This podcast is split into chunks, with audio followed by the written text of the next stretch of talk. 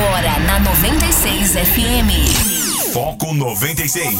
Foco 96. Um programa feito para você e por você. Muita música, notícias, convidados, o tema do dia, tudo do meio artístico e muito mais. Muito bom dia, tá começando o Foco 96 aqui na sua 96 FM, a FM oficial de Goiás. Aqui Rogério Fernandes, nós vamos juntos até as 8 horas da manhã. Hoje é quarta-feira, 24 de junho de 2020 e o Foco 96 é, começando ao vivo para Anápolis, Goiânia, região metropolitana de Goiânia, em torno de Brasília. Já são mais de 85 cidades, né? Que alcança esse sinal limpinho, limpinho da 96. E você pode participar através do WhatsApp, o DDD 62 994 34 2096. Bom dia, Guilherme Verano. Bom dia, Rogério. Bom dia, os ouvintes aqui do Foco 96. Estamos aqui ansiosos, esperando a sua participação. Se você está tá a caminho do trabalho, escutando a gente, você pode mandar uma mensagem, só escutar, tá valendo. Fundamental que você participe com a gente, tá certo? Seja escutando, seja mandando mensagem, interagindo aqui com a gente, com os nossos convidados, é sempre muito importante. Sejam muito bem-vindos. Tá certo. E começando então com o nosso tradicional giro de manchetes, né, para deixar você bem informado na manhã desta quarta-feira. É, Guilherme Verano, o Brasil registra 1.364 novas mortes, o segundo maior número diário da pandemia, né? O levantamento aponta agora 52,7 mil vítimas, mais que o dobro de Índia, China, Paquistão e Indonésia juntos. Casos confirmados passam de 1,1 milhão é, de casos, né? É, também com relação à, Mega Sena, né? Hoje, sorteio da Mega Sena pode pagar prêmio de 45 milhões de reais. É a quina de, de, Tem a Mega Sena e depois tem logo a quina de São João também, né? Nessa época. Então são, do, são dois prêmios bastante é, é, chamativos, né? Na verdade, né? É, também a auditoria, controladoria aponta 45 irregularidades na Secretaria de Saúde do Rio de Janeiro. Relatório conclui é, que prejuízo aos cofres públicos pode passar de um bilhão com B de bola, né? É, também leis de trânsito. Câmara aprova projeto que aumenta limite de pontos na CNH. A proposta também amplia a validade do documento, né? E a gente vai entender aqui o que pode mudar. E também mudanças no calendário. O Senado aprova adiar eleição para novembro. Falta aval da Câmara e a gente vai tentar aqui ver o sim ou não, aqui ver como votou cada senador, principalmente aqui do nosso estado de Goiás. Guilherme Verano, 6 horas e 9 minutos. O que mais destaca pra gente aí hoje nessa quarta-feira, 24 de junho? Uma notícia boa que ajuda vulneráveis. Restaurantes poderão doar alimentos que sobrarem a pessoas carentes. O presidente Jair Bolsonaro sancionou o projeto. Alimentos serão, claro, é, estar dentro do prazo de validade. A gente vê muita, muita comida sendo desperdiçada. Ontem a gente abordou aqui a nuvem de gafanhotos perto do Brasil deve seguir para o Uruguai, diz o Ministério. Né? É o que espera, né? desviar essa rota, mas para tristeza do Uruguai. Né? No Rio de Janeiro, a Leste faz hoje primeira sessão sobre impeachment de Witzel. A reunião virtual será restrita aos 25 membros da comissão processante. E ainda em relação à tragédia de Brumadinho, a Vale deverá ressarcir mais de 13 milhões de reais aos cofres de Minas Gerais. Reembolso foi definido durante a audiência virtual. E por último aqui, mais uma notícia boa, olha só, dentro de um, de um cenário triste, a Índia transformou hotéis de luxo em enfermarias contra a Covid-19. Nova Delhi foi a primeira cidade a requisitar instalações hoteleiras. Então, esses são alguns destaques para você, ouvinte aqui do Foco 96. Participe com a gente. Tá certo, 994 34 2096 é o WhatsApp para você participar do Foco 96 que está começando agora. Foco 96. Foco 96. Esportes. Momento do esporte aqui no Foco 96, são 6 horas e 14 minutos. Guilherme Verano, dentre várias situações né, do esporte, infelizmente, uma notícia não muito agradável, né? É um caso paralelo, né? Orbitando o esporte, a questão do Dudu, né? A, a ex-esposa do Dudu falando que foi agredida, né? Na, nas gestações, né?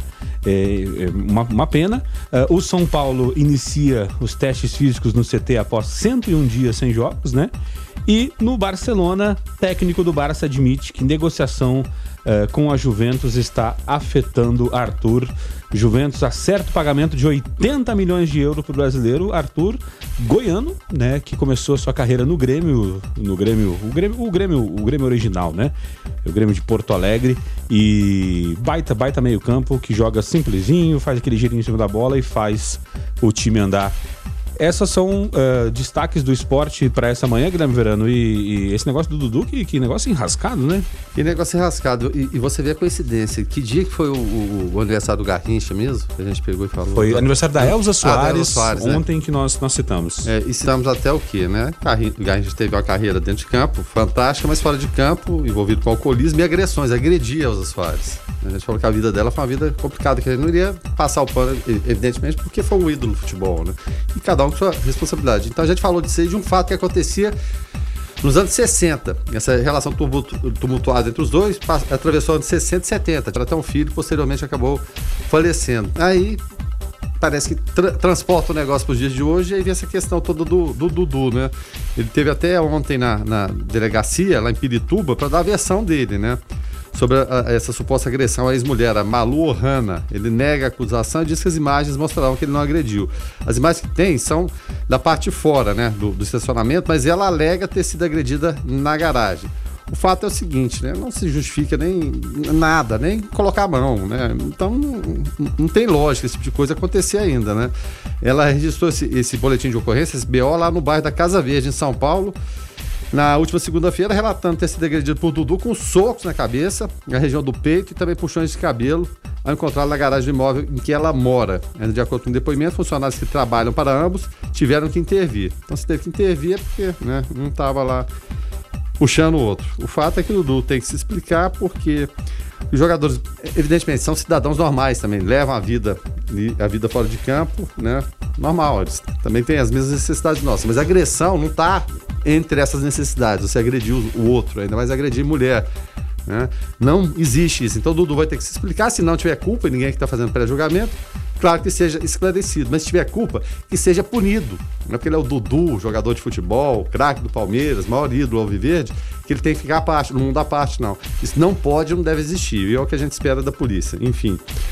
Mas em relação ao, ao Arthur, e é claro, saiu com aquela grande expectativa de ir para o Barcelona, e do Barcelona para Juventus é, é, é, é cair. Eu, diria que a Juventus, em termos financeiros, se assemelha muito ao Barcelona, porque a Juventus é, pertence ao grupo que tem Ferrari, Fiat, tem, ou, ou, seja, um poderio econômico, não é à toa. E vai jogar do lado do Cristiano, Cristiano Ronaldo. Cristiano Ronaldo tá lá. Ele não iria para lá, né? À toa. E a, e a Juventus está enfileirando campeonato em cima de campeonato, né? São sete campeonatos seguidos na, na, Itália. Só que o Barcelona parece que tem uma grife, né? É. Uma grife cheira. Barcelona e Real Madrid são uma grife do futebol mundial. Sem dúvida nenhuma. E, e de fato, né, é isso. Quando, quando, você fala com algum jovem garoto, está iniciando futebol, qual que é o sonho? Real Madrid, Barcelona, Barcelona, Real Madrid. A ordem não, não, não, importa, é o sonho, né? O ápice da carreira é esse aí. Mas e para Juventus também, convenhamos, que é isso, né? A, a, a, velha senhora, meu Deus do céu, uma referência no, no, futebol mundial, futebol italiano. Teve grandes craques, Zidane passou por lá, Michel Platini também da mesma forma, vários brasileiros, enfim mas é, eu acho que vai ter que ir, vai acabar indo. É, é, essa negociação vai acabar se concretizando e às vezes você não, não se acha num, num futebol que é mais leve, mais solto, como o espanhol, e de repente pela característica dele, mesmo sabendo jogar, ele se encaixa lá no futebol italiano, quem sabe? É, não o... diria que seria uma, uma queda assim também. É, o engraçado é que ele não. Assim, ele tá bem, né? Tá bem no Barcelona, tá. Ele, é, ele é aquele jogador que não vai que não vai, assim, ser aquele cara determinante nos jogos, porque o futebol dele é aquele de desenrolar simples, é a cozinha, né? Não, mas o problema sabe o que é, Rogério? Aí você vai comparar. Você compara com Chave e Iniesta. É, não, não, não tem, tem, tem comparação. Não tem jeito. Mesmo o futebol brasileiro, pega alguém aqui que se compara Aquilo ali acontece é, é, uma vez a cada década. E, achar uma dupla daquela. Isso, aí você vai ter que pegar, buscar no Brasil jogadores do passado. Hoje não tem, não, esses recentes aí, não tem nenhuma dupla que se compare aos dois. Não tem mesmo. Vamos pegar a dupla campeã em, em 94, Dung e Mauro Silva. Eram esforçados jogadores, né? Esforçados, Sim. nada além disso. Só para citar, citar exemplo, e, né? não tem como. Então fica pesado, realmente fica um fardo muito pesado pro, pro Arthur. Mas se for para a Juventus, seja feliz também. Com certeza. Agora, quem fica esfregar nas mãos pela transação? O Grêmio, né? Isso. O Grêmio que. e todos aqueles daquela cadeia, né? Desde o clube é, formador, né? O Grêmio tá doido pra, pra que esse. Na verdade, se, se for, se for é, levar em consideração, o próprio Barcelona vai fazer parte da da, da, da formação dele, porque ele foi pro Barcelona com menos de, de, de, de 24 anos, né? Então, na, numa futura venda, mas o Grêmio pega uma, uma fatia um pouco maior. É, 6 horas e 20 minutos, Guilherme Verano. É, mais algum destaque da questão do futebol? Não, só em relação ao Renato Gaúcho, porque para ir trabalhar lá em Porto Alegre ele não pode, mas para a praia descumprir o, o, o que está sendo né, determinado, ele estava lá, ah, mas eu não estava estava sozinho ali, tudo, mas não é para ir, Renato. O, o, exemplo é esse. E ele alegou que não tem nem, ele não é útil no Grêmio hoje. Mas como não é útil? Pode não ser de campo, mas você tem um planejamento, você tem as coisas do dia a dia ali. Mas está lá, com certeza, com a anuência do Grêmio. Mas na minha opinião não está certo. Se fosse meu funcionário, opa, peraí, ué. tá aqui na praia se divertindo, a gente aqui, trabalhando. E ainda mais o seguinte, ele é, ele é cardíaco. O Renato fez duas cirurgias. Sim, cardiopata. Então ele é um grupo de risco. É um homem saudável, tá, tá em forma, a gente compreende isso, mas é situação de risco. O problema que eu vejo, Jorge, parece que as pessoas né, desse mundo, celebridades, subcelebridades, a gente é subcelebridades também que pensam que são celebridades, né, influencers e tal. É, parece que precisa ter um holofote. Vê um ou outro saindo ali e fala: Puxa vida, eu tô sumido do noticiário, de que forma eu posso aparecer? Imagina se o Renato não desce do apartamento dele, vai lá bater um futebol ou ficar brincando sozinho com a bola, se alguém não vai fotografar. No mundo que, que a gente mais tem, é, são telefones e gente fotografando o tempo todo. Vai, né? E vai virar o quê? Manchete. Às vezes amaciou ou massageou o ego do Renato um pouquinho, mas ele deveria pegar o avião, ó, partiu Porto Alegre. Agora, é, é, com relação a. Até ele até alega uma, uma, situação, né? Que alguns hotéis estão fechados no Rio Grande do Sul e ele, por morar num hotel, uhum. ele não, não poderia. É, ele não tem condição é, financeira de arrumar outra, outra coisa também, é, né? complicado. Agora, é, o, o Luiz Fernando pergunta aqui: o nosso voleibol, alguma notícia? Notícia. Esporte local, nada, né, Fernando? Nada, nada, notícia nenhuma. O vôlei no Brasil, esporte em geral, né? A ponta maior visível é o futebol. E o vôlei passando por crise, não só aqui, mas também na Superliga A. Se for o caso de, de retomar, tiver essa condição, eu acho que seria essa a intenção, mesmo o campeonato tendo sido terminado de forma abrupta, a classificação seria aquela, e por conta disso o, o Anápolis não subiria para a Superliga A, eu, eu, eu, tenho a impressão seguinte: vai sobrar vaga nessa Superliga A. Vai, vai ter gente, vai, vai ter, uma, que vai, vai ter que entregar. É, a gente está tá vendo, vendo grandes estruturas como o Sesc, ou, ou, ou seja, acabarem com, com times, então acho que vai dar uma peneirada boa aí. Eu, eu não sei. Eu acho que quem sobreviver pode, é claro, organizar dentro do parâmetro também financeiro, seja mais adequado, tanto em, em termos de patrocínio como em salário de jogadores, de comissão, vai ter que ser tudo readequado. Não mensuro o quanto cada um vai ganhar, mas vai ser aquela realidade, ó. Nós temos isso aqui para te propor, é isso. Podemos pagar, é dessa forma. Topa? Beleza. E assim vai acontecer com várias profissões, não só no mundo do esporte também. Agora, tu imagina, né, Verano, se, se dentro do, do futebol, que as cifras são muito maiores, né? É, nós temos aí meia dúzia de clubes com condições de voltar cumprindo protocolos e testes e uma série de coisas. A realidade do vôlei, é, ela é muito diferente, né? Muito, a realidade, do, na verdade, de todos os outros esportes fora o futebol no Brasil, elas são muito diferentes, financeiramente falando. E aí, provavelmente vai ter que esperar um pouquinho mais, né? É, e, você está falando dos outros esportes, qual que é o segundo esporte da preferência brasileira hoje? É o voleibol. Sim. Já foi o basquete, em um tempo a Fórmula 1, né? Tem gente que acha que Fórmula 1 nem é esporte, mas vai lá, vai lá para ver se não é, né? Se você não precisa de uma condição física. Se é o segundo esporte era considerado organizado e é o esporte mais vencedor do Brasil, né? Tá dessa forma, você imagina os outros né? na escala para baixo lá, começando pelo basquete até chegar nos esportes olímpicos. A situação realmente é difícil. Foco 96. 6 horas e 30 minutos, esse é o Foco 96 aqui na 96 FM, a FM oficial de Goiás. E o Senado aprova a PEC, né, que adia para novembro eleições municipais. O calendário eleitoral prevê votações nos dias 4 e 25 de outubro. A PEC adia o primeiro turno para 15 de novembro e o segundo para 29 de novembro. A proposta agora segue para a Câmara dos Deputados, Guilherme Verano. É, assim, o placar foi largo, né? Largo assim, mas não foi unanimidade, né? É, rapaz, foi assim, uma vitória acachapante, né? Mas, evidentemente, como você disse, não teve essa unanimidade, né? O, por exemplo, aqui o, o senador Jorge Cajuru, que a gente inclusive entrevistou aqui, sim, né? Sim. nosso entrevistado, ele, ele, é do Cidadania, ele votou sim. Vamos pegar um, um que votou não. A Cátia Abreu, lá do Tocantins, votou não. Luiz do Carmo, do MDB, daqui de Goiás, também votou não, né? Nós três senadores, Cajuru sim, Luiz do Carmo não. A Mara Gabrilli esteve ausente. Vamos ver se a gente acha outro senador aqui, que a lista, a lista é grande, viu, Rogério? Abstenção do Renan Calheiros, abstenção também do Roberto Rocha. Eu, eu queria entender por que essas abstenções, né, cara? Simone Tebet, do Mato Grosso do Sul, não. E o Vanderlan Cardoso, do PSD de Goiás, sim. Então, dos três senadores de Goiás, dois favoráveis e um contra. Agora, o, segue lá para a Câmara. Agora existe o um movimento na Câmara e, e, parece que existe uma, uma ciumeira entre Câmara e Senado, que é um negócio assim que a gente não entende nessa né? essa, essa politicagem. É claro que o Senado, por ser um, um, uma casa que tem menos pessoas, é, menos parlamentares, por vezes se torna mais fácil, às vezes se torna mais complicado, mas geralmente mais fácil o entendimento, porque são menos Sim. pessoas que você tem que conversar. Agora a Câmara com 513, você encontrar um, um consenso ali é complicado. Vai para a Câmara, agora a gente precisa de ver o que, que vai acontecer em relação ao que, que se passa na cabeça dos deputados, mas Rodrigo Maia já a, a, avisou que parece, aparentemente, não terá tanto consenso assim, porque são tantos interesses envolvidos, Rogério, mas tantos interesses envolvidos. Imagina a eleição agora, né? Você define bancada, você define apoios, ah, mas está em Brasília, mas o deputado federal, o senador, eles dependem o quê? Dessa base, né? Deputados dos vereadores se encadeia com os deputados estaduais para chegar lá na, na, em, em, Brasília. Então é tudo encadeado, um depende do outro, vamos ver o que acontece na Câmara. Mas no Senado foi tranquilo. Foco 96. Foco 96.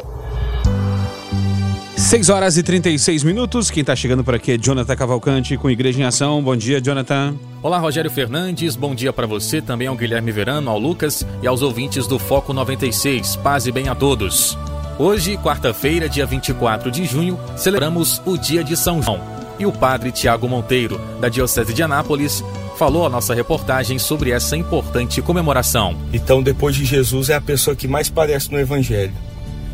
E é o único santo além de Jesus e Nossa Senhora, é o único santo que a igreja comemora o nascimento. Uhum. Todos os outros santos a gente comemora o dia da morte.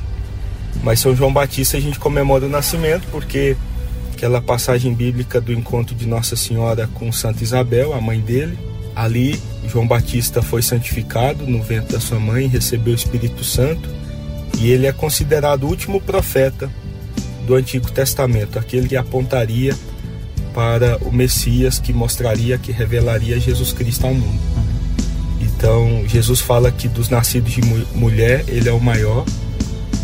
E as poucas vezes que João Batista aparece, as suas frases são são bem impactantes. Ele que aponta Jesus como o Cordeiro de Deus que tira o pecado do mundo. Ele que vai dizer que Cristo cresça e que ele diminua. E sabemos que é uma tradição, né, padre? As fogueiras dedicadas a São João Batista em muitas residências. É uma tradição de muitas famílias aqui no município e em todo o Brasil. Sim. Então, as fogueiras que anunciam o nascimento de São João Batista, segundo a tradição, é, foi assim que, que avisaram o nascimento dele nas montanhas da Judéia e até hoje mantém essa tradição. Na hora que o sol aparece, as velas se apagam.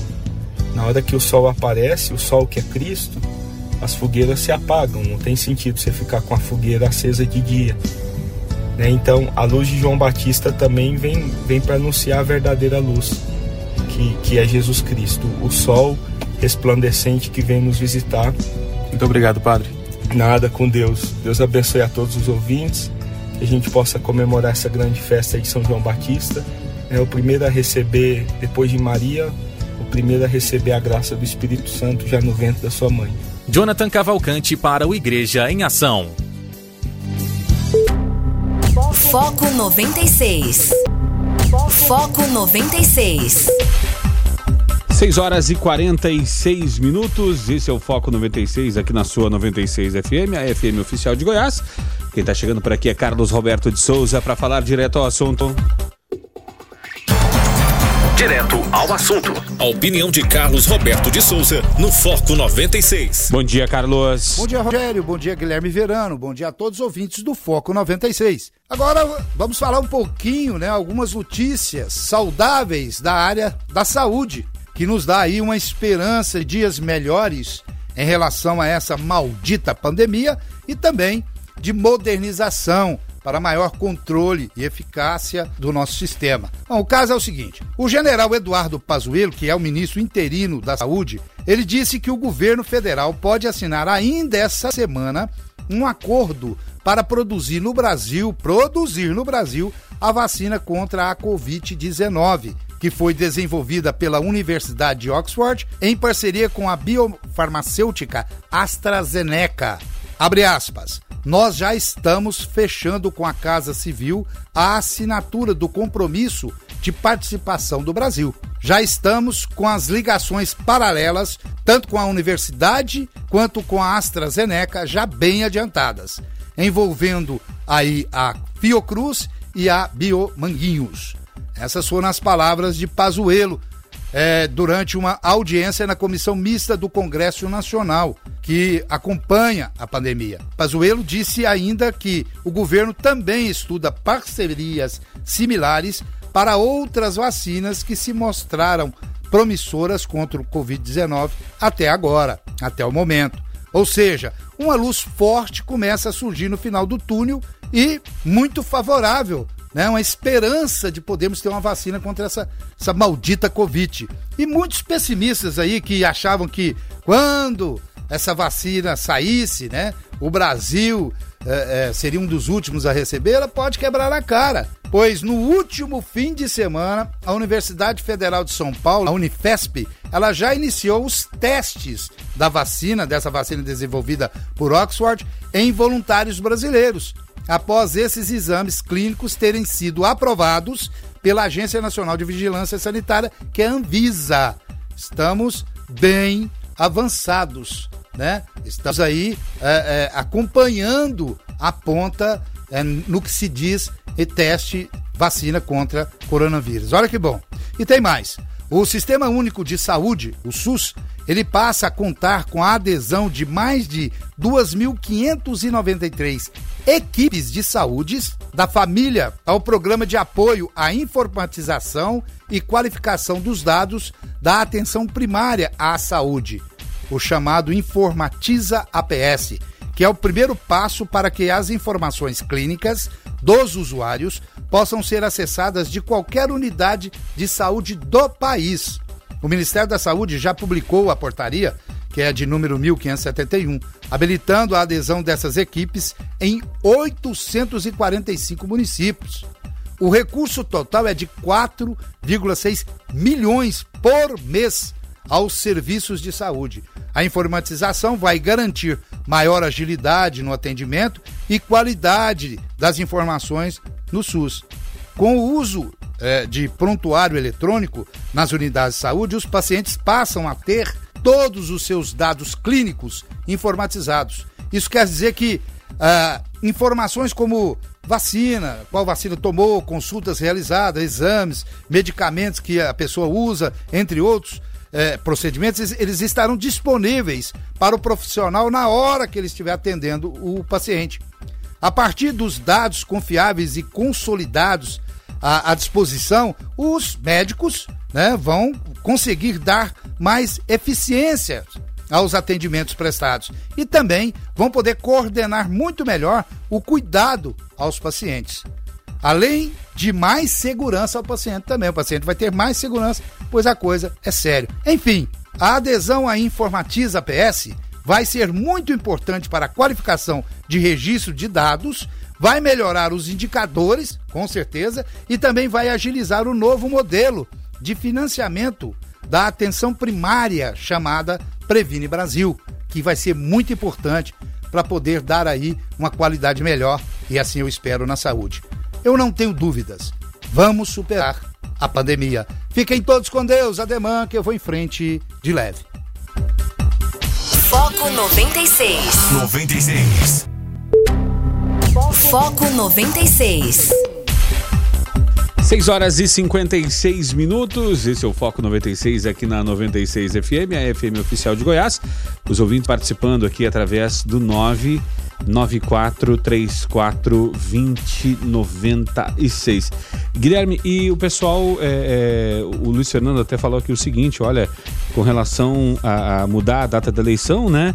é, deveria mudar para 15 de novembro, feriado em homenagem à República do Centrão, é, e também falou com, com relação a, a, a, ao Igreja em Ação, né, que o Jonathan trouxe, falando sobre o dia de São João Batista, ele fala que se comemora muito São João, né, durante vários meses. O povo que gosta de uma fogueira, né, o pessoal que gosta de tacar fogo no mato, né? E o cidadão comum gosta muito de fogueira, os políticos são uma verdadeira fogueira das vaidades. Justamente, Guilherme Verano. É, Não todos eles, tem as exceções, claro. Uma meia dúzia. Mas são os que acabam se queimando por conta dos outros, nessa Just, fogueira das vaidades. Justamente. Agora são 6 horas e 57 minutos. E, Verano, o Bolsonaro, o presidente Jair Bolsonaro, é, sancionou sem vetos é, um projeto que inclui, que autoriza né, estabelecimentos como bares e restaurantes a doarem refeições ou alimentos prontos que não forem vendidos. A sanção foi publicada no início da, da madrugada de, de hoje, de quarta-feira, né, no Diário Oficial da União. A doação, segundo a proposta, será permitida desde que os itens ainda estejam próprios para consumo e a punição só ocorrerá se ficar comprovado que algo estragado foi doado de forma intencional. Parece simples, né? Mas é, é, se não tivesse, a, não tem a liberação para doação, fica até perigoso, né? É, é, antes ficaria até perigoso doar esse alimento para, para alguém, né, Verano?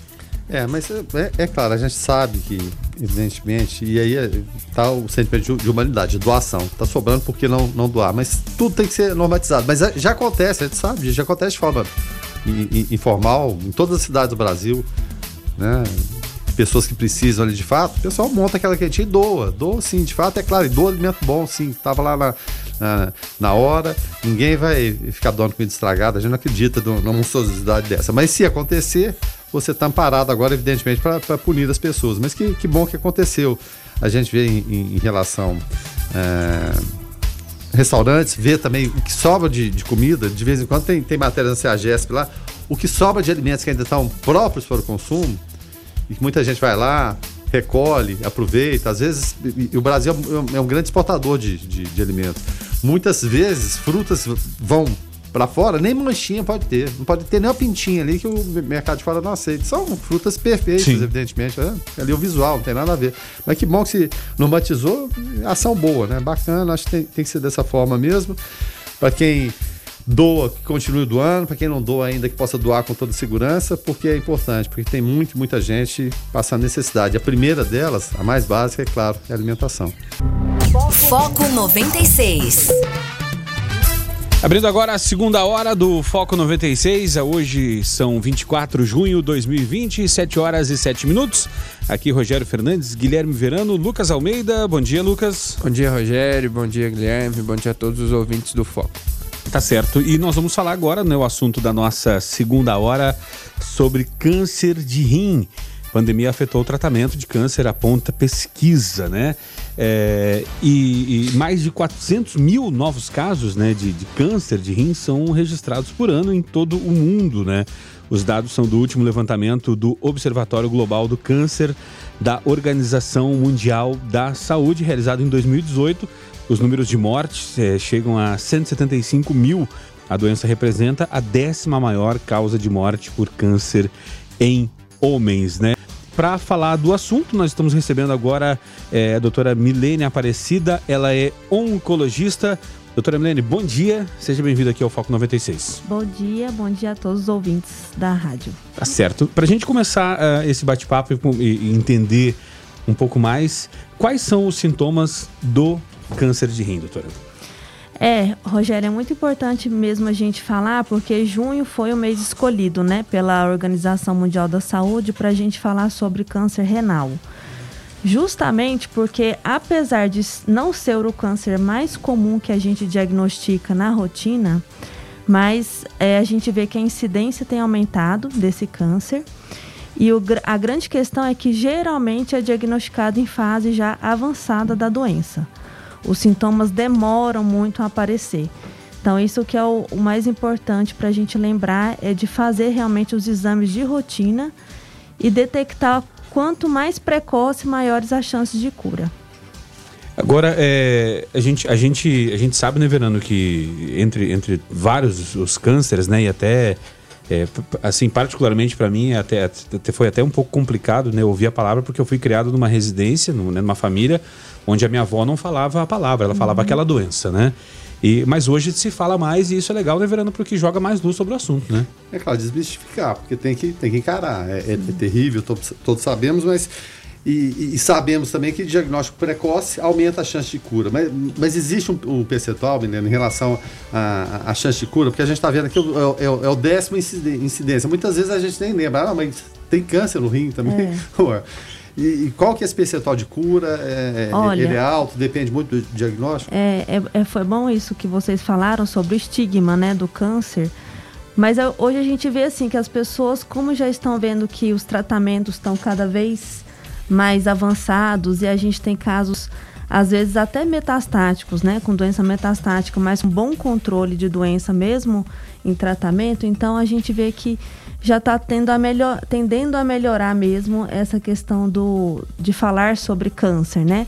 Tanto é que praticamente todos os meses do ano a gente fala sobre algum tipo de câncer, justamente a população saber mais sobre cada um deles. E com relação à porcentagem, né, a gente sabe que é, mais ou menos 80% dos cânceres de rim que são tratados inicialmente tem chance de cura, de 80% a 85%. Então é, uma, é um valor alto, desde que você diagnostique em fases iniciais, é, onde a cirurgia é o tratamento principal. Então, os casos que são operáveis é, têm uma, uma ótima taxa de, de cura, de sobrevida.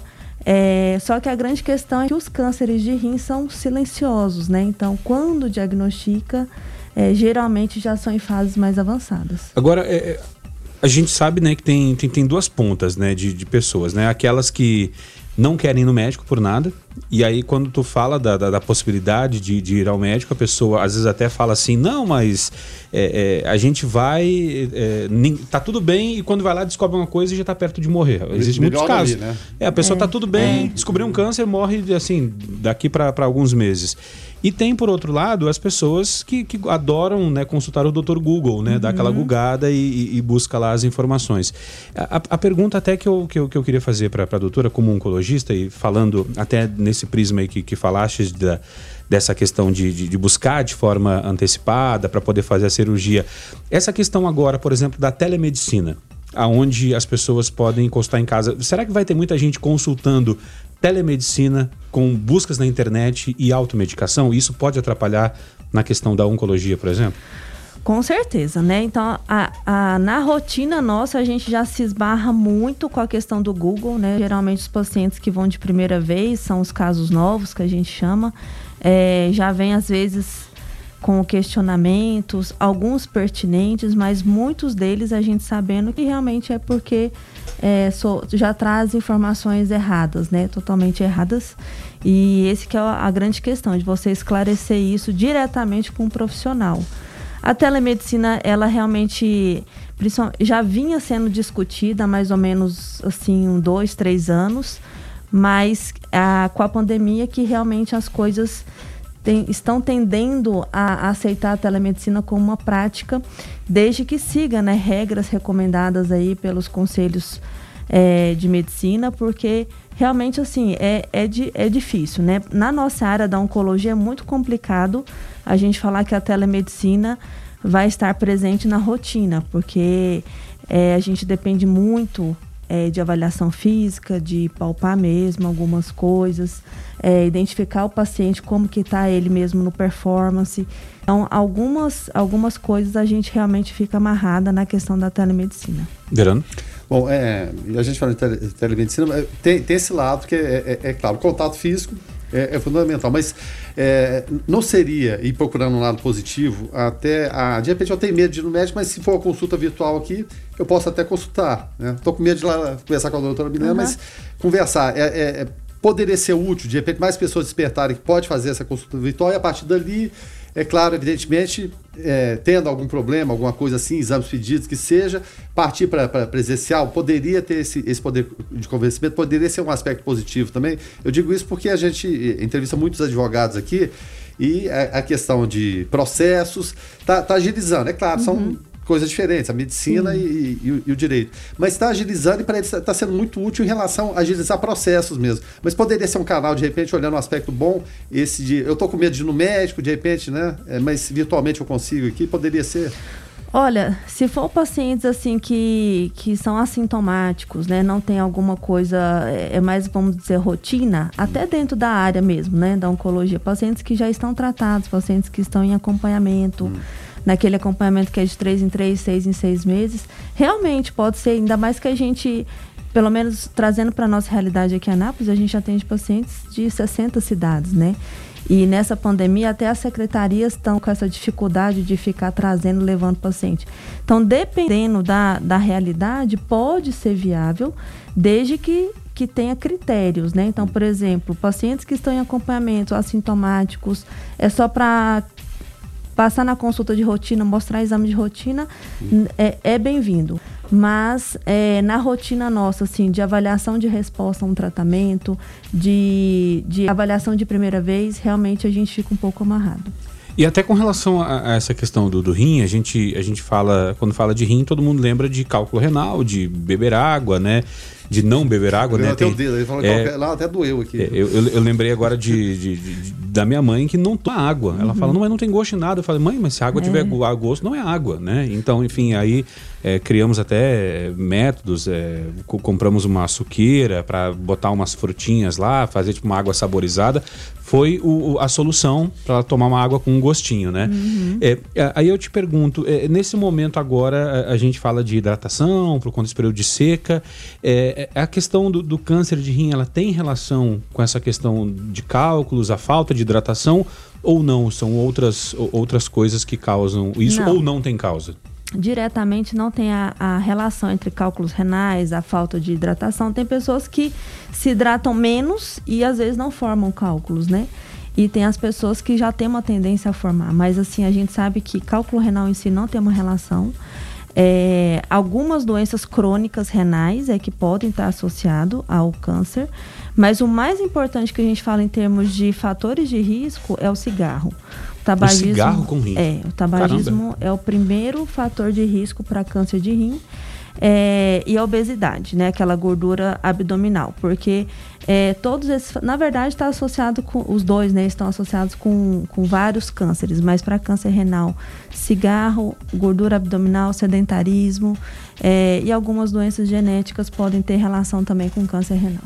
É, eu, alguns amigos meus vão levantar a mão e, e perguntar, mas e o álcool? Porque todo mundo relaciona, é. né? Uhum. O, o, álcool nessa graduação, ele, ele, se encontra onde? O etilismo, no geral, o álcool em geral, ele está associado com alguns cânceres. Para câncer renal não tem uma relação direta. É, e assim, o etilismo ele está associado a alguns tipos de câncer, é aquele etilismo pesado, né? São hum. pacientes que já é, são etilistas, bebidas alcoólicas todos os dias. Então, câncer de boca, câncer de esôfago, são alguns sintomas, são alguns dos cânceres relacionados com o etilismo. O que, é, o que não quer dizer que a pessoa não deva, né? É, se prevenir ou, ou se ceder. Falar, não, ó, então, para bom funcionamento, vamos beber à vontade, é, cerveja. Não, é, que é aí que vai funcionar não. bem, né? Nada disso, gente. o, o, ouvinte pode participar através do 994 34 2096 e nos ajudar aqui a fazer é, o Foco 96. A gente vai tocar um som aqui do Marcelo D2 e já já a gente volta com mais é, com esse, esse bate-papo com a doutora Milena Aparecida, oncologista, falando hoje sobre câncer de rim. Participe aí. Foco 96. Foco 96. 7 horas e 23 minutos. Hoje o Foco 96 recebendo a doutora Milena Aparecida, ela é oncologista Estamos falando aqui a respeito de, de na, na, pandemia, né, como afetou o tratamento de câncer, também falando sobre câncer de rim. Antes da gente passar para essa questão é, do, do, tratamento na pandemia, é, se isso mudou alguma coisa, é, só para a gente fechar o assunto do, do câncer de rim, é, o ouvinte participando fala o seguinte: ó, quem já teve ou tem cólicas é, renais, pedra no rim, tem mais chance é, de desenvolver ou a relação é, e completa dizendo o seguinte: eu tomo muita água, líquidos, desde levantar até dormir e nunca tive. Minha esposa já teve e acho que mais de uma vez ela teria hipoteticamente, claro, mais chances é, do que eu de desenvolver um, um câncer de rim ou, ou, ou, ou, se enquadra só na, na, naquela questão que a doutora colocou do tabagismo e do, da gordura abdominal. É importante a gente tirar essas dúvidas porque assim a gente vai puxando alguns, algumas outras, né? Então, assim, a cólica renal, a pedra, é igual a gente tinha falado, não tem uma relação direta com câncer de rim, né? As pessoas que têm é, pedras e tudo não tem esse aumento no risco. É, mas, igual ela falou, as cólicas, dor, todo tipo de sintoma, né, que, que às vezes persiste demais ou foge do padrão, porque as pessoas que têm cólica renal já sabem até como é que é a dor, né? Sim. Eles falam. É, mas tudo que foge do padrão tem que ser procurado, tem que fazer uma investigação melhor, porque a, a, dor lombar, que muitas vezes dá na cólica, um sangramento na urina, são sintomas também de câncer renal. Né? E muitas vezes está presente também em condições, por exemplo, como cólicas, né? É, como pedras renais. Então é importante estar atento aos sintomas, mas não tem relação mesmo é, entre as pedras e desenvolvimento de câncer. Agora, eu, eu só queria é, levantar um, um, outro ponto com a doutora Milena, porque a gente sabe, né, Verano, que nem todo mundo tem acesso a serviço de saúde é, de forma paga ou plano de saúde. Sabemos que o SUS é muito esforçado, né? E, e, e o SUS tão criticado, né, Verano, nesse momento, é, muitos especialistas dizendo, ó, se não fosse o SUS, né? nessa pandemia, é. estaríamos fritos. Uhum. É, então, que bom, que bom que temos, mesmo com todas as, as suas dificuldades e mazelas. É, agora, a questão é o seguinte: para aquele ouvinte que está lá é, e não tem acesso e depende só do SUS, a gente sabe que, que, que nem sempre há aquela celeridade de tratamentos. É, é, que, que, sintomas ou que, que, que situações que podem ser identificadas para essa pessoa não buscar esse, esse serviço de saúde de forma indevida, né? Uhum. É, mas assim, olha, eu tô com um problema aqui que eu acho que tem, que eu não posso deixar atrasar. É, quais seriam esses sintomas? Ótimo, muito bom. Realmente, os sintomas é, mais comuns são realmente dor lombar, uma dor geralmente que, que fica na região posterior mesmo. É, sangramento na urina também pode acontecer. E sintomas que chamam atenção, por exemplo, emagrecimento, perda de peso, perda do apetite, exame de sangue de rotina que vem uma anemia. Então, esses são os principais sintomas. Mas é igual a gente estava falando, é, os sintomas do câncer de rim, eles aparecem já numa fase mais avançada de doença, já são lesões maiores que estão causando essas, esses sintomas. Então, o, o check-up, o exame de rotina, um ultrassom de abdômen é, já consegue identificar algum nódulo renal, alguma coisa que esteja começando a aparecer. Então, na verdade, antes de esperar os sintomas, o mais importante é ter o acesso e conseguir fazer uma vez por ano um check-up mesmo geral. É, a, a, a doutora Minerva estava falando aí de, de dores. Para quem já, já teve a cólica renal, sabe que é uma coisa insuportável. Uhum. É, a pessoa simplesmente não aguenta. Ela, ou ela vai para o hospital, ela se fica contorcendo em dor. É, é terrível. Né? A, dica, a dica até para quem. Eu já convivi com, com, com, quem tinha cólicas, né, renais não, e pedras é e cálculos. É, a dica é não tenta, não tenta ir de carro para o hospital. Chama ajuda, chama o SAMU, porque você pode desmaiar. É, você tem uns espasmos, é, a coisa é, pode é, é desmaiar. terrível. É, e a gente, ao mesmo tempo, é, segundo as informações, ele é silencioso. Uhum. É, essa dor, quando ela vem, e, e ela pode ser confundida ou, ou não. É aquela dor muito intensa, sempre é cólica renal. Ela pode ser associada a, a, a alguma outra coisa. A dor do, do, do, câncer seria diferente dessa da cólica renal, porque eu, eu, digo por experiência própria. É simplesmente insuportável. Sim, tem diferença. Assim, no geral, tem diferença. A, o câncer renal, a dor ela é mais, vamos dizer, contínua. Hum. E é uma dor que persiste, né? A cólica, ela tem esse pico, né? Que é justamente quando realmente a pedrinha é, tá realmente pode estar tá descendo pelo canal e tudo. Então a cólica ela é mais aguda, né? E pode ser realmente bem mais forte. Então são sintomas diferentes. Por isso que a pessoa a, que já tem, né, assim, cólicas renais e tudo, ela sabe identificar geralmente uma crise, né, crise de cólica e, mas a dor, ela está presente também no câncer renal, quando já são lesões maiores, mas é uma dor mais contínua, mais prolongada, persistente, que muitas vezes não melhora com medicação. Mas é, seria assim, mais suportável do que a, a, a cólica renal? Pode ser que sim, depende hum. do tamanho, né? Hum. Porque tem lesões é, maiores que, que são dores intensas. Às vezes as pessoas relatam que são dor irradiando para a coluna. Então, depende muito do, do quadro, mas são dores diferentes, realmente. É, agora, com relação às ações de conscientização né, em meio à pandemia, é, revelam a importância da informação no, no papel da prevenção, né? Uma vez que outra pesquisa, promovida pelo Instituto Oncoguia, entre os dias 29 de março e 10 de maio, revelou que 43% dos 429 pacientes oncológicos que responderam ao questionário foram impactados pela pandemia, contra 55% de entrevistados que disseram não ter sido prejudicados. É, é, doutora, é, por que, que, a, que a pandemia atrapalhou os tratamentos de câncer hoje no país? Nossa, a gente tem dados, né? Eu trouxe até alguns dados aqui e realmente o impacto foi muito expressivo. É, no, na verdade, no tratamento diagnóstico é, de outras condições que estão fora né, do, da pandemia. E na nossa área, que é a parte oncologia de câncer, o impacto, apesar de não a gente não estava esperando que tivesse uma redução importante, mas teve, é, principalmente no período aí que foi no final de março até final mais ou menos de abril.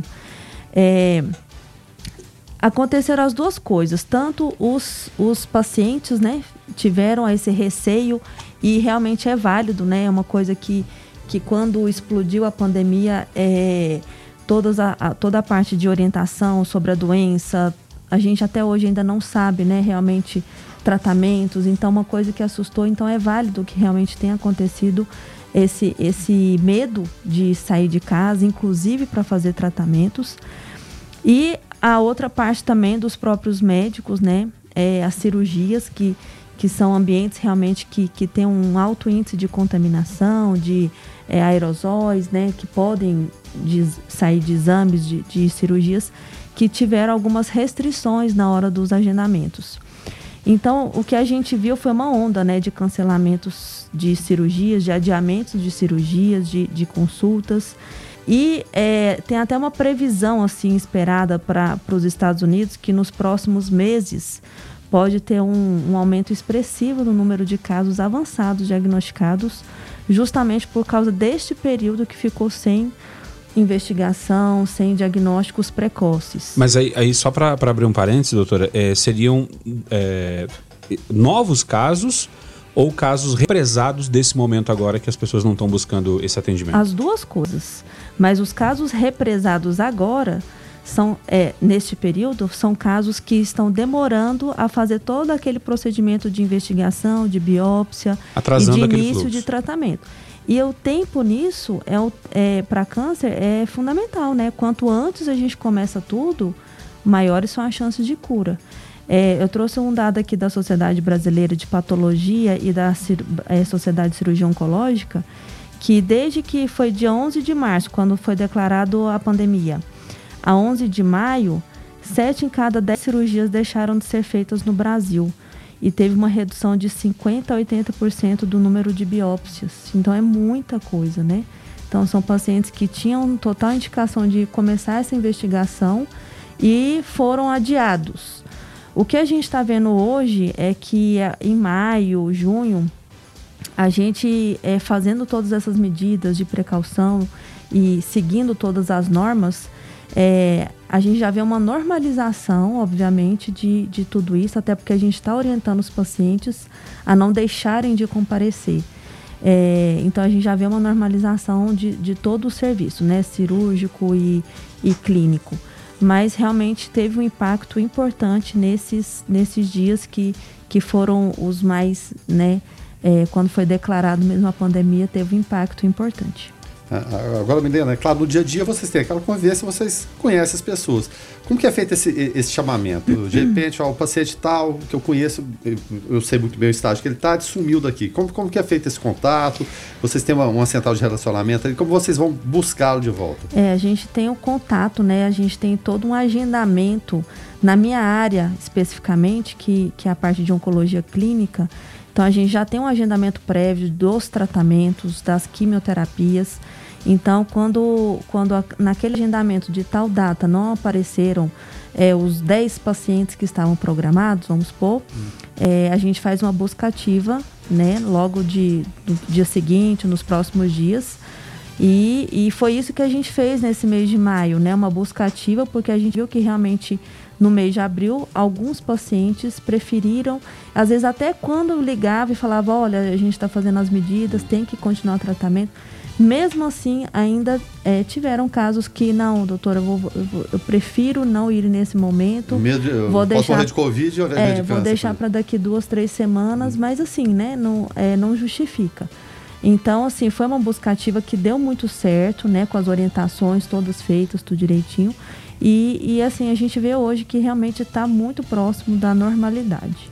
E, e, até em relação a esses pacientes, o conhecimento que vocês têm deles, é, o paciente, às vezes ele demora aí, mas quando ele vai, ele, ele tem aquele engajamento de, de, tratar, de seguir certinho, ele é, ele é fiel àquele tratamento ou tem alguns que dão, dão, mais trabalho? Não, no geral, a maioria tem um engajamento muito bom, né? As pessoas entendem, né, que o tratamento é realmente a chance de, de cura, de controle de doença, né? Então, são poucos os casos que a gente muitas vezes vê abandono ou desistência do, de tratamento. É, agora, para eu entrar na conversa também, de modo geral, a gente sabe que a melhor forma de tratar o câncer, como a senhora mesmo disse, é de maneira preventiva. Uhum. E a gente sempre teve uma preocupação aqui, eu pelo menos como produção, de não deixar de falar sobre as ações de prevenção, como por exemplo nesse mês do câncer de rim e entre outros como se prevenir de casa, né? Uma vez que o paciente ele não, tá, não teve essa oportunidade nesse período. E uma das nossas maiores preocupações, acredito eu, também seja com essa relação de que o fato das pessoas não estarem fazendo essa consulta de retina, rotina pode prejudicar o, o diagnóstico antecipado, ah, né?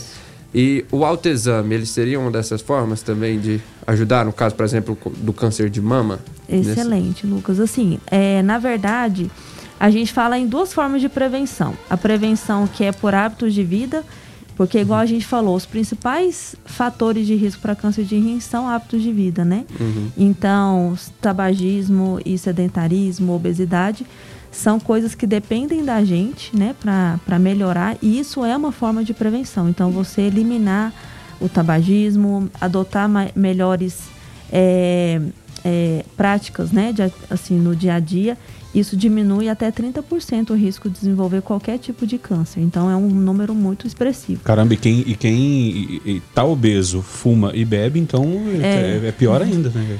Sedentário, né? É, então, as assim, três coisas juntas. É, então, essa é a primeira forma. E a segunda seria de fazer os exames de check-up. A gente não fala em autoexame é, na parte de câncer renal, porque é uhum. é muito difícil realmente palpar uma massa abdominal, é porque ela já está muito grande, né? Então, não tem como uma forma de prevenção somente pela palpação. O autoexame, ele, acho que tecnicamente ele serviria mais só para a parte da mama mesmo. Só. E é mesmo assim, na mama a gente orienta muito uhum. a, a, o autoexame nas mulheres, mas é, o autoexame, ele ainda é uma fase é, posterior ao que a gente gostaria, porque sim. ele identifica nódulos de mais ou menos 1,5, 2 centímetros para frente. E dependendo enquanto, do tamanho da mama, é até difícil é, sentir, né? E enquanto sim. os exames de rotina, mamografia e ultrassom, detectam às vezes 0,5 uhum. centímetros, 0,1 centímetro de, de lesão. Então, assim, o autoexame é importante. Na verdade, a gente é importante conhecer o nosso corpo saber que não, aqui está tá acontecendo alguma coisinha errada e a partir daí procurar o atendimento. Para poder encerrar e liberar a, a doutora Milena, é, doutora, é, a gente já falou da questão do, pela, pela ótica do paciente, né? E com relação aos profissionais de saúde, hospitais, instituições que, que tratam de forma brilhante é, é, essa doença e esses pacientes. É, esta, é, é, esse represamento, esse paciente que não foi buscar agora e que vai ser um novo paciente é, de câncer, né, com, com, com, câncer, acometido pelo câncer, e também é, esse tratamento que ficou represado agora, ele pode impactar no trabalho do profissional na sequência, prejudicar ou sobrecarregar Uh, ainda mais uh, esses profissionais? Sobrecarregar com certeza, né? Porque a gente já tem um volume grande assim de diagnósticos oncológicos no Brasil, no, no dia a dia, na rotina, né?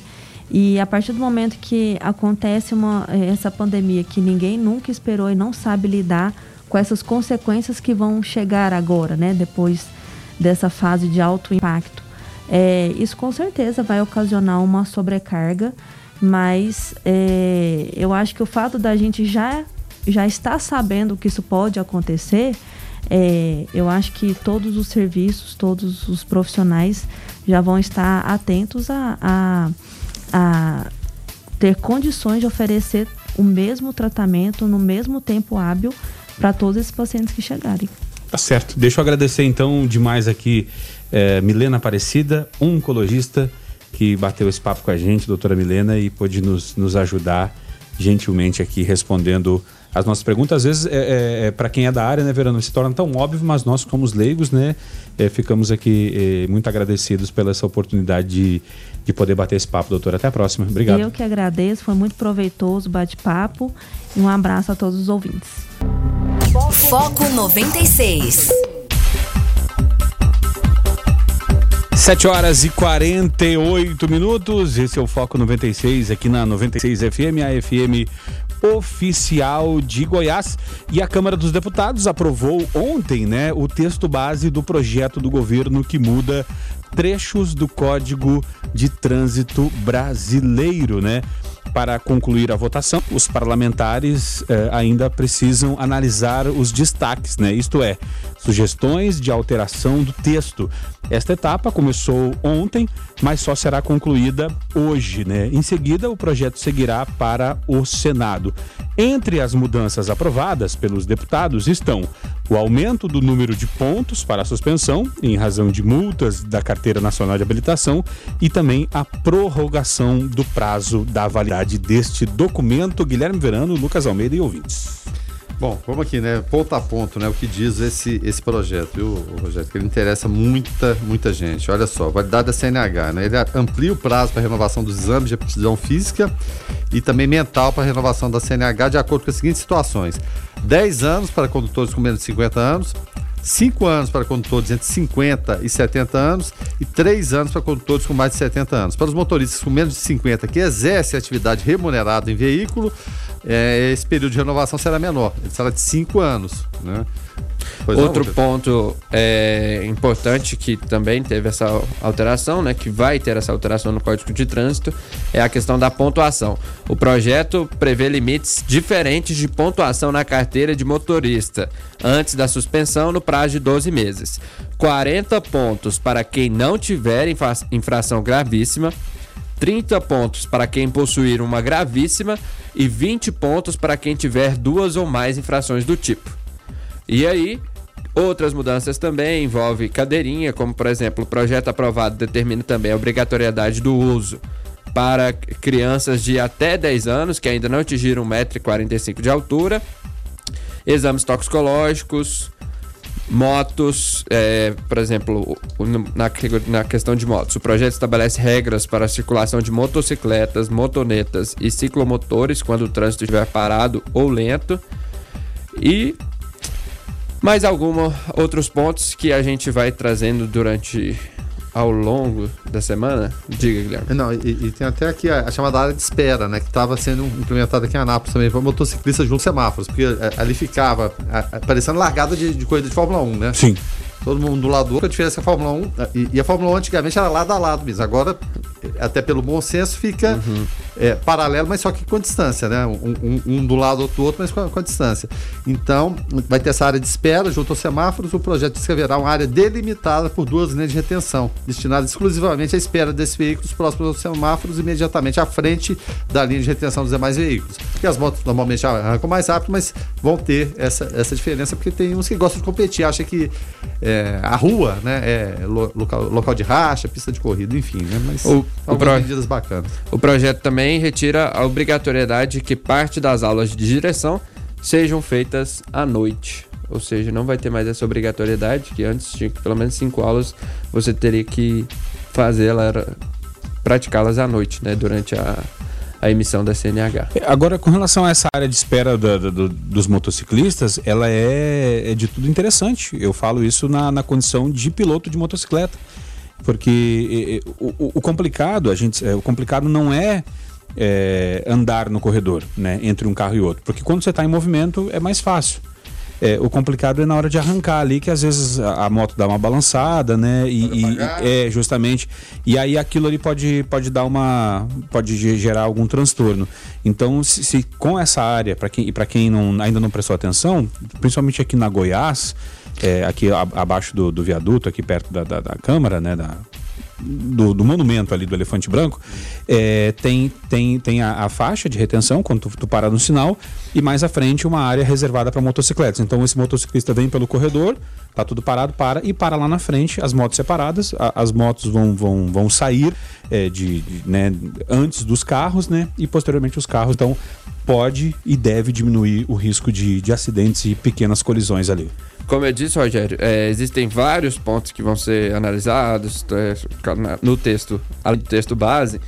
E aí, pelo que eu prevejo, tem, vai, a gente vai ter um novo Código de Trânsito brasileiro. E outra mudança também em relação aos faróis. O texto determina a obrigatoriedade de manter os faróis acesos durante o dia em túneis e sob chuva, neblina ou cerração e à noite. A proposta, contudo, flexibiliza a obrigatoriedade dos faróis nas rodovias, previstas atualmente em lei. Pela proposta, a obrigatoriedade é apenas para veículos que não tenham luzes de rodagem diurna em rodovias de pista simples.